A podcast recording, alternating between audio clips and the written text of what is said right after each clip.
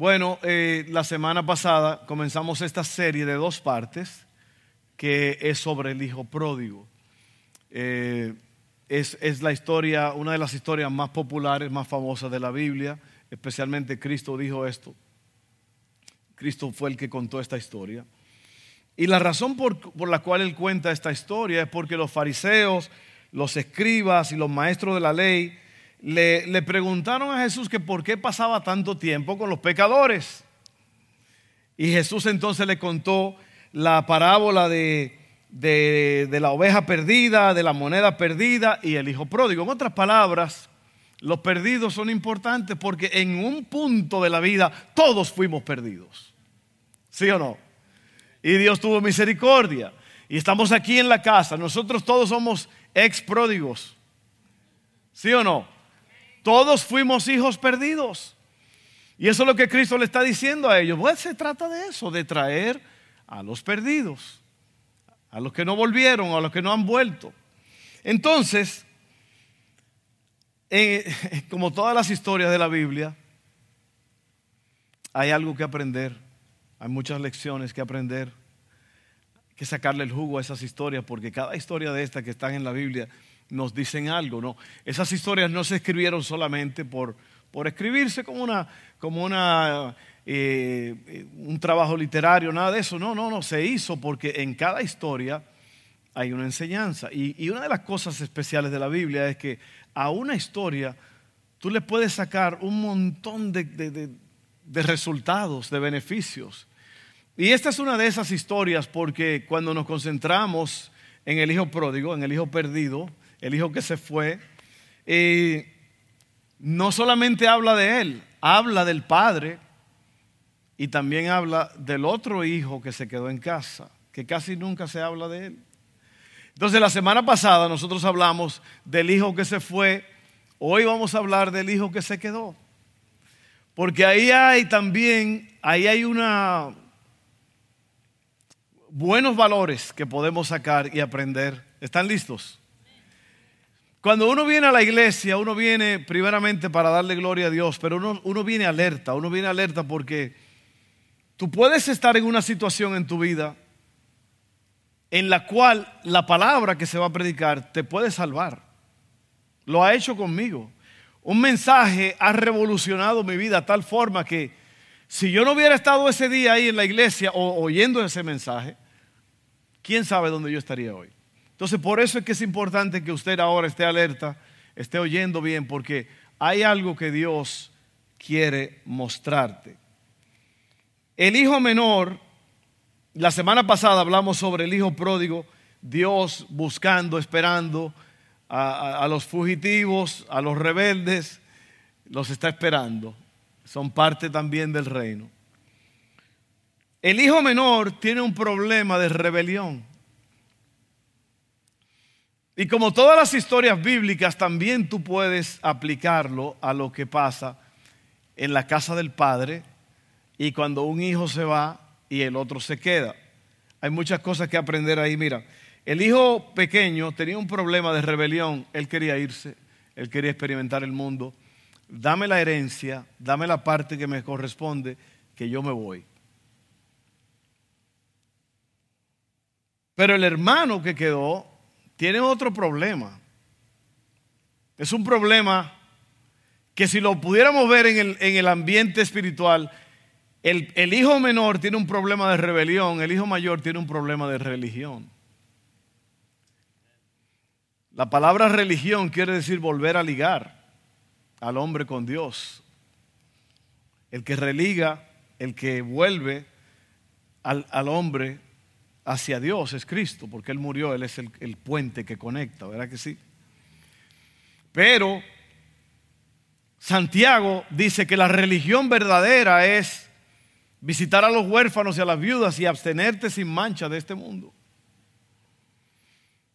Entonces, pero la religión para muchos es ese dogma, esa, esa, ese, ese juego de, de, de de cosas que la gente hace y no hace. Ah, fulano es una persona muy religiosa. Ve, eso no es lo que queremos. Porque ese tipo de religión mata. La religión verdadera es visitar a los huérfanos. Cuando alguien te diga, no, porque mi religión, o cuál es tu religión, no, mi religión es esta y mi. Dice Santiago que la religión verdadera es atender a las viudas y a los huérfanos y mantenerte limpio en este mundo de la malicia que hay. Míralo ahí en Santiago. Entonces, vamos a ver Lucas 15:25. Dice así. Aquí viene la historia. ¿Están listos? No se duerman. Mientras tanto, el hijo mayor estaba trabajando en el campo. Cuando regresó, oyó el sonido de música y baile en la casa. Yo creo que se oía algo como...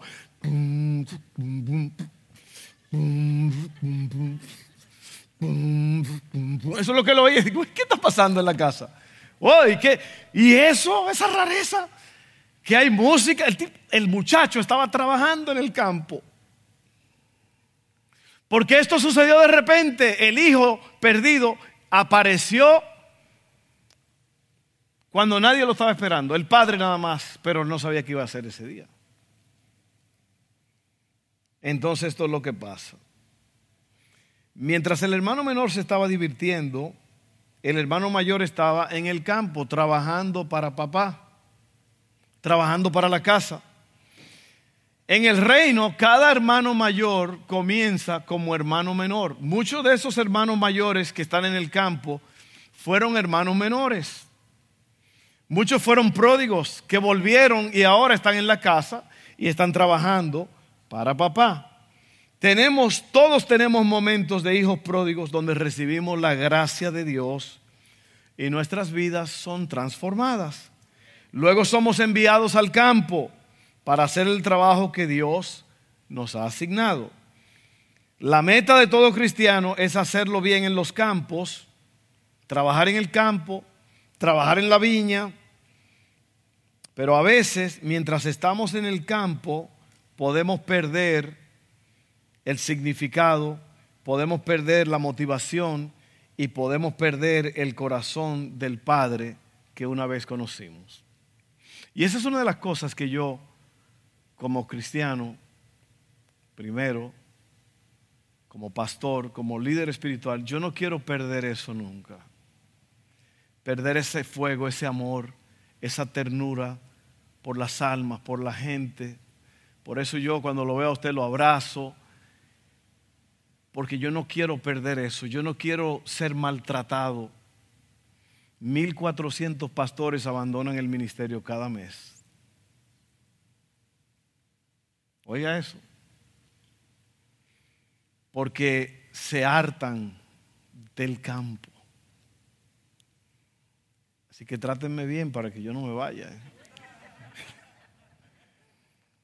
No, es verdad. Es verdad, lea las estadísticas, son horribles.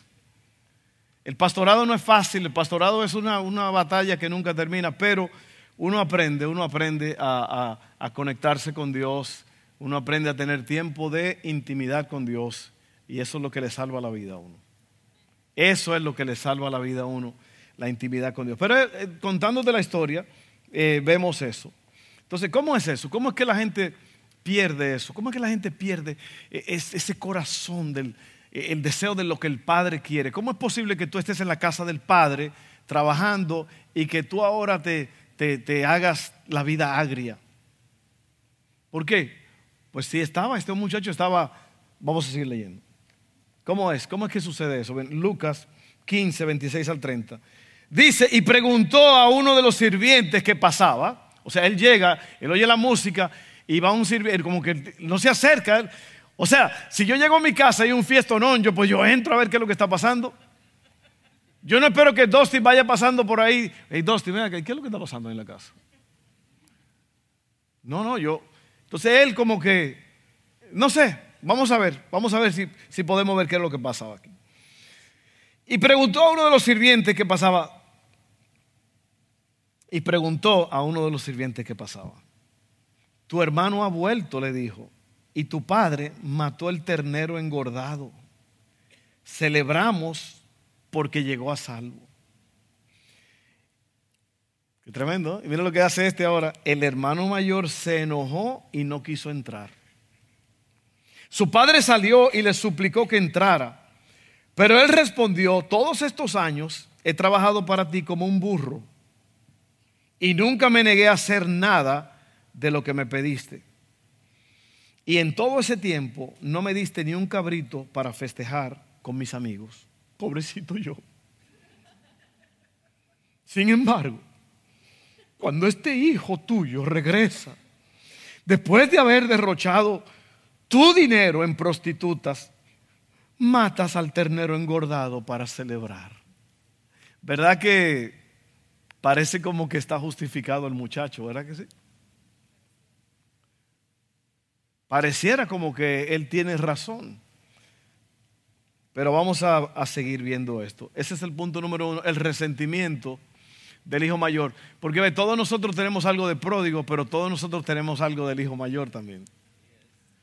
Y eso es lo que tú y yo queremos evitar, porque te va a evitar tantos problemas. Yo he sido ese hijo mayor muchas veces. El resentimiento del hijo mayor. La palabra resentimiento quiere decir volver a sentir resentir. Hay personas que todavía resienten heridas del pasado. Ese es el resentimiento. Hay personas que nunca cierran una herida porque de vez en cuando la abren y le echan limón y sufren. Mm. Y aquí está el resentimiento del hijo mayor. Todos tenemos las tendencias del hermano mayor. Una de ellas es egocentrismo. Ego, yo, centrismo. Mm. Como dicen en inglés, me, myself and I. ¿Ok? Nunca, ahí está el egocentrismo, nunca me diste nada a mí, ni a mí, ni a mis amigos. La amargura nos hace pensar en extremos. La realidad es que el hermano mayor probablemente recibió muchas cosas todo el tiempo, pero la amargura lo hizo olvidar. Yo oí el testimonio de una, bueno, no el testimonio, puede ser testimonio porque una mujer de 80 años que tenía más de 70 años enojada con su hermana. Porque cuando tenía 10 años, papá llegó a la casa un día y encontró a esa hermana y le dio una paleta y a la otra no se la dio. 70 años enojada porque papá le dio una paleta a mi hermana y a mí no me dio. Y usted dirá, eso es una locura, yo no soy así. Mm. Cuidado.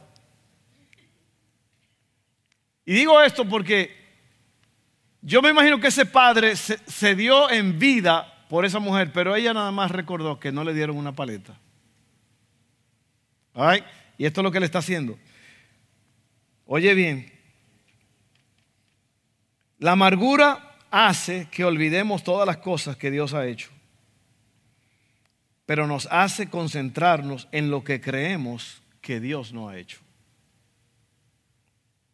Y ten cuidado con eso porque si Dios ha hecho una sola cosa por ti, eso es suficiente para darle la gloria a Él por toda la vida. Una cosa que haya hecho. Imagínate ahora, tú estás aquí, tú estás en esta casa, tú no estás en un hospital, no estás en una funeraria con un letrerito en el dedo gordo del pie. ¿Mm? Estás aquí, más fresco que una lechuga. No freco, como dicen en mi país. Usted es un freco, no, no. Un fresco. Usted está muy fresco aquí, está disfrutando. Dios ha hecho tanto por ti. Tanto, tanto, tanto. Pero a él se le olvidó eso, a este muchacho. Vamos a seguir porque son varias cositas. La segunda cosa es que este muchacho, eh, el resentimiento de él es la actitud de yo me lo merezco. Ahora te voy a decir por qué ¿Por qué se menciona tanto el becerro gordo? Porque el becerro gordo le, pertenecía a él. En la cultura judía, el padre, si eran dos hijos, él dividía la, la fortuna en tres y al hijo mayor le tocaban dos partes. Y al hijo mayor le tocaba ese ternero engordado. Era un proceso, lo estaban engordando para él, pero se lo dieron al menor, al desgraciado que gastó el dinero en prostitutas. No es justo. La vida no es justa. Oye bien, yo me lo merezco. Y ten cuidado con eso, porque a veces esa actitud nos, nos mete en problemas. Yo tengo demasiado tiempo soltero, yo me merezco algo por ahí. Yo tengo esto y aquello, yo me merezco esto. Ten cuidado porque eso de merecerse puede causarte muchos problemas. Oye bien, la otra cosa es, cuando estamos en esa posición de malestar porque alguien más está siendo bendecido, eh, es como una es una obediencia con una mala actitud. Mira lo que dice este muchacho. Yo quiero que tú pongas atención a eso. ¿Ok? Dice él, yo me esclavicé y no me diste nada. Se olvidó de que era un hijo y empezó a pensar que era un esclavo. Yo aquí no tengo nada. Tú a mí nunca me has dado nada para yo gozar con mis amigos. Yo aquí estoy trabajando como un animal, matándome. Mira cómo él se redujo cuando él era el hijo de la casa. Porque eso es lo que pasa, hermano, cuando tú te resientes, cuando tú empiezas a, dudar de la bondad de tu Padre y empiezas a ver a lo mejor que alguien más está siendo bendecido. O ten cuidado, por, ten cuidado, me salió el dominicano. Ten cuidado porque es, es probable que lo, que lo que es una bendición para otro puede ser una maldición para ti. Muchas veces decimos, yo quisiera tener ese vehículo o yo quisiera tener esa casa. Bueno, a lo mejor no es el tiempo. Me dijo un pastor hace poco, un amigo, me dijo, yo no tengo Facebook. Y yo se lo digo a mi mujer, yo no tengo Facebook. Porque cuando yo veo a la gente que le está yendo mal en Facebook, yo me siento bien. Y cuando yo veo que están prosperando, si es un pastor que pone una iglesia, una foto con la iglesia llena, yo me siento mal.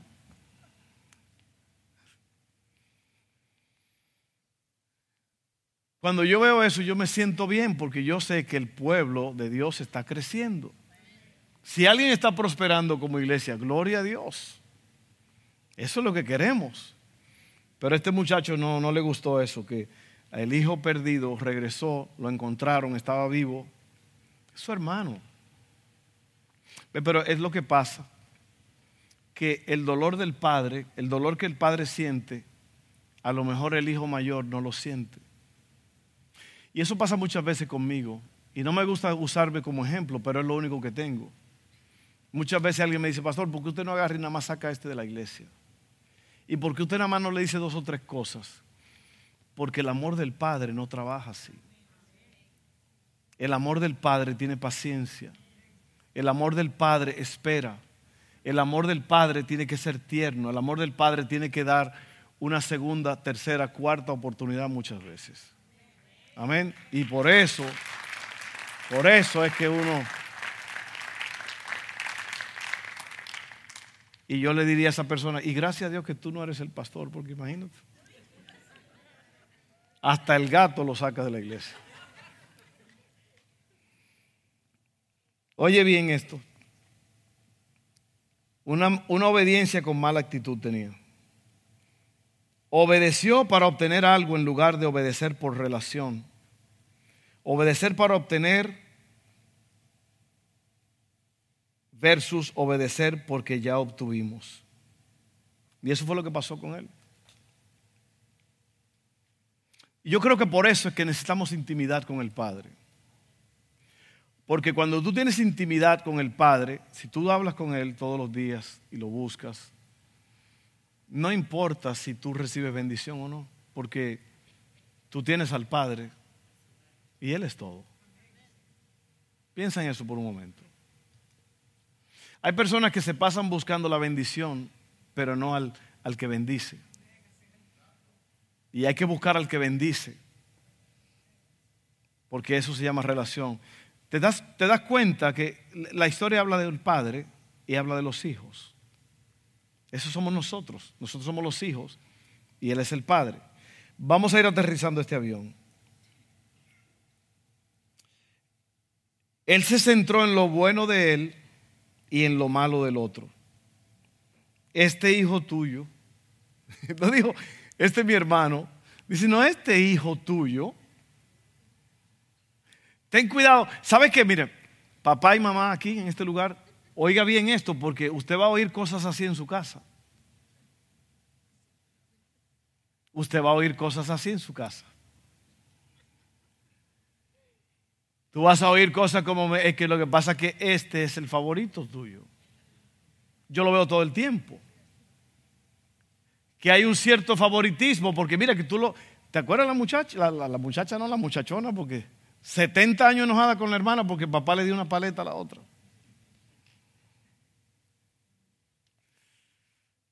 Eso lo vas a ver en la casa. Vas a ver hijos que están diciendo que fulanito es el, favorito tuyo y tú tienes que estar preparado para lidiar con eso. Entonces mira esto. Solo vemos lo malo en los demás, pero olvidamos el pródigo que una vez fuimos. Siempre recuerda de dónde vienes.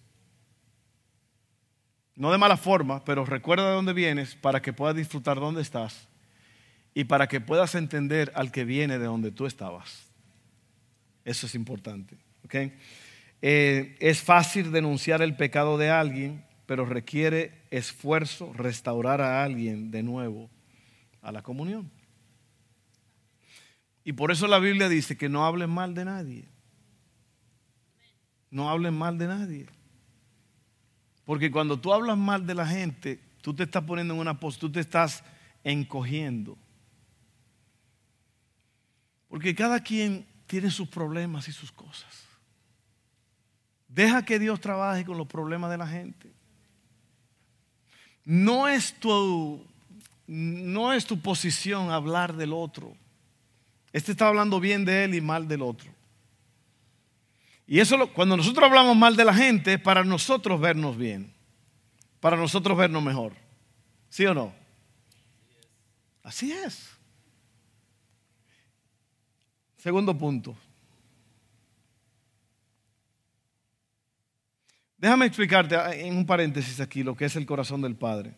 Está en Lucas 15, 31 32. su padre le dijo, mira, mi querido hijo, tú siempre has estado a mi lado y todo lo que tengo es tuyo. Teníamos que celebrar este día feliz, pues tu hermano estaba muerto y ha vuelto a la vida, estaba perdido y ahora ha sido encontrado. Ese es el corazón del Padre, eso es lo que el Padre ve. El hijo mayor ve, ve celos, ve favoritismo, ve, yo soy un esclavo. Este mira que gastó todo, se fue. El padre no ve eso, el padre ve un hijo que regresa. Entonces, ¿quién soy yo? ¿Quién eres tú? Para juzgar al que Dios está esperando. No somos nada. No somos nada, dijo el tipo en el funeral. No somos nada. Y le dijo a alguien, es verdad, la vida pasa. No, no, digo no somos nada, yo no era familiar del muerto. Eso no estaba en las notas, eso nada más me llegó así de repente. Número dos, la respuesta del Padre. Ahora, yo quiero nada más rápidamente decirle, ese es mi estilo de, enseñanza, yo así, eh, yo así enseño. ¿Ok? Porque yo quiero que cuando tú salgas de aquí, estas palabras te ayuden más tarde cuando aparezca un pródigo y tú quieras arremeter contra él, acuérdate que tú fuiste pródigo también. Amén. La respuesta del padre, ok, aquí viene la, ahorita fue la respuesta del hijo, ahora la respuesta del padre. Mira, hijo querido, y esta palabra en, en el original es, mira, mi amado hijo, mi precioso y queridísimo hijo, que estás aquí conmigo, yo te amo. Eso es lo que le está diciendo. El hermano mayor era hijo, pero ahora se estaba viendo como un esclavo. Y el hermano menor quería que el padre lo hiciera esclavo. Hazme como a uno de tus jornaleros. ¿Ok? Entonces, el hermano menor quería ser esclavo, pero fue restaurado como hijo. El hermano mayor pensó que era un esclavo, pero está siendo restaurado también como hijo, los dos. El padre llama hijo al hermano mayor a pesar de cómo se sentía. Eso es importante. Y luego le dice, la respuesta del padre, siempre has estado a mi lado. Habla de la fidelidad del padre. Dios ve cuando somos fieles en el campo, incluso si nadie más parece darse cuenta. Nuestro trabajo para Dios nunca pasa desapercibido. Dios siempre sabe lo que haces. Dios sabe todo lo que tú haces para Él, Dios lo ve. No hagas nada para que te vean. Cristo dijo, no hagas nada para que la gente te alabe y te glorifique. No, hazlo mejor a escondidas para que la gente no haga alarde de quien tú eres. ¿Okay? Y todo lo que tengo es tuyo, le dice el Padre. Le recuerda su herencia. Le dice también, este es tu hermano. Le recuerda al hermano mayor su relación con los demás. Tenemos que recordar como cristianos que somos una gran familia. Somos una gran familia. ¿Ok? Cuando una persona gana, todos ganamos. Cuando una persona pierde, todos perdemos. Ahora déjame terminar aquí, déjame cerrar con esto.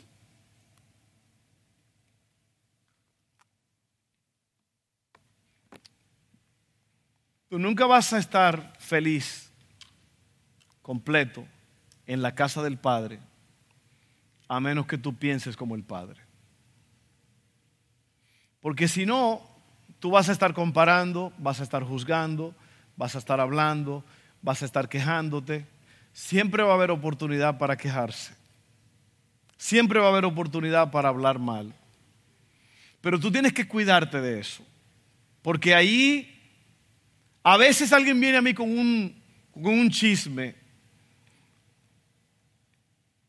Un chisme es una información que puede ser falsa o verdadera, pero es una información que a ti no te concierne nada porque no hay nada que tú puedas hacer por eso. Cuando alguien te venga con un chisme, tú tienes que decirle a esa persona, vamos a hablar con la persona de la cual me estás hablando para preguntarle a ella a ver si es verdad. Ahí el chismoso muere. No, no, no, yo te lo decía era para que oráramos. No, no, no, tú no lo decías para que oráramos, tú lo decías porque tú querías hablar mal de esa persona. Porque dice la Biblia que el chisme, lo dice de otra forma, pero eh, es que es sabroso. El chisme es sabroso, la gente se chupa los dedos con un chisme. Déjame, te voy a, decir algo, pero mira, ¿sabes? Mejor no, mejor no te ¿Cómo que no? No, no, dime, dime, ya me dejaste que, ¿qué, qué, qué, qué? ¿Qué, qué o qué? Como dicen en México. Pero cuídate de eso, porque mira, mira hermano, yo tengo cuidado. Si alguien me llama a mí accidentalmente en el teléfono, yo cierro el teléfono. Porque a veces tú puedes estar escuchando una conversación que no es algo que tú debes de oír. Si esa persona te llamó accidentalmente y esa persona está hablando con alguien, es mejor que tú cierres el teléfono y no oigas lo que están hablando. Yo soy así, a mí no me gusta eso. ¿A cuánto a usted le gustaría que usted llame a alguien por accidente y que usted esté hablando de una situación y que lo estén oyendo todo? No. De igual forma, no te empeñes en hablar de los pecados de la gente. Preocúpate tú por tus propias cosas. Atiende tu cartón, como digo yo. El que juega bingo sabe de eso, ¿verdad? El que juega bingo está mirando a ver el cartón del otro, a ver dónde está. Atiende tu cartón porque a lo mejor ganas si no te diste cuenta. Entonces, lo más precioso que hay es la casa del Padre. Pero allí en la casa del Padre puede haber hijos celosos, envidiosos, hijos que son libres y dueños pero quieren sentirse como esclavos, hijos pródigos que se fueron. Cuando yo veo a alguien en la iglesia que a lo mejor una vez estuvo y está de vuelta, para mí eso es un gran gozo. Yo no estoy diciendo, mira este, ¿qué es lo que hace este aquí ahora? Mira, eso debe ser que le fue mal. No, no, no. No, Señor, el amor del Padre siempre está esperando. Sácate eso de la cabeza, mi hermano. Tú no eres mejor ni peor que nadie. En el reino somos iguales. Dios nos ve a todos iguales. Amén. Vamos a orar. Padre, gracias te damos en este día. Estamos pensando, recordando, hablando de que todos una vez fuimos pródigos y necesitamos la restauración del Padre. Pero también hemos sido ese hijo que se quedó en casa, que no se calla, que se queja, que habla mal de su hermano, que reclama lo de él. Y a veces también somos esos. Pero en esta noche, en esta tarde, queremos simplemente trabajar contigo en el campo, Señor. Y ser básicamente parte de los beneficios de la casa. Ayúdanos, Señor. Hay muchos pródigos que están por ahí sueltos, que están perdidos y necesitan el amor de ese otro hermano de la casa. Porque el deber del hermano mayor era siempre, fue siempre, rescatar y recibir, encontrar al hermano menor. Así que Señor, danos un corazón de, de misericordia, de compasión por el pródigo. Ayúdanos a no ser ese hijo que se quedó, que siente que es esclavo. En el nombre de Jesús, Padre, ayúdanos a no juzgar a no hablar mal. Simplemente darte gracias porque somos hijos de la casa. En el nombre de Jesús, gracias Padre. Amén, amén, amén. Vamos a, vamos a orar por salvación. A lo mejor aquí hay alguien que no ha conocido a Cristo como su Señor y Salvador. ¿Qué quiere decir eso, pastor? Bueno, miren, todo el que nace en esta tierra tiene que hacer la paz con Dios. Dice la Biblia que todos pecaron y están destituidos, alejados de la gloria de Dios. Y la única forma de ser salvo es a través de un reconocimiento, una oración, una confesión. La Biblia dice, con la boca confesamos, con el corazón creemos para salvación. Que si tú crees esto, que Jesucristo es el Señor y que Dios le levantó de los muertos, serás salvo. Yo quiero orar por ti ahora. Si tú quieres hacer esa oración conmigo, hazla. Yo quiero que la hagan todos juntos, conmigo, juntos, juntos. Dígale, Padre, yo creo en Jesús. Entiendo mi condición de pecador y te pido perdón. Gracias por lo que hiciste en la cruz. Gracias, Padre, por enviar a Jesús admito que soy pecador y me arrepiento de todos mis pecados. Hazme una persona nueva y yo recibo la vida eterna. En el nombre de Jesús. Amén. Una simple oración, pero es la que salva. Si tú hiciste esa oración, si hiciste esa oración conmigo, nunca la habías hecho, yo quiero ver tu mano. ¿Alguien la hizo conmigo? Pastor, nunca la había hecho esa oración, la hice hoy. Acá, acá dos personas. Gloria a Dios. ¿Alguien más? Hay fiesta en el cielo. Hay fiesta en el cielo.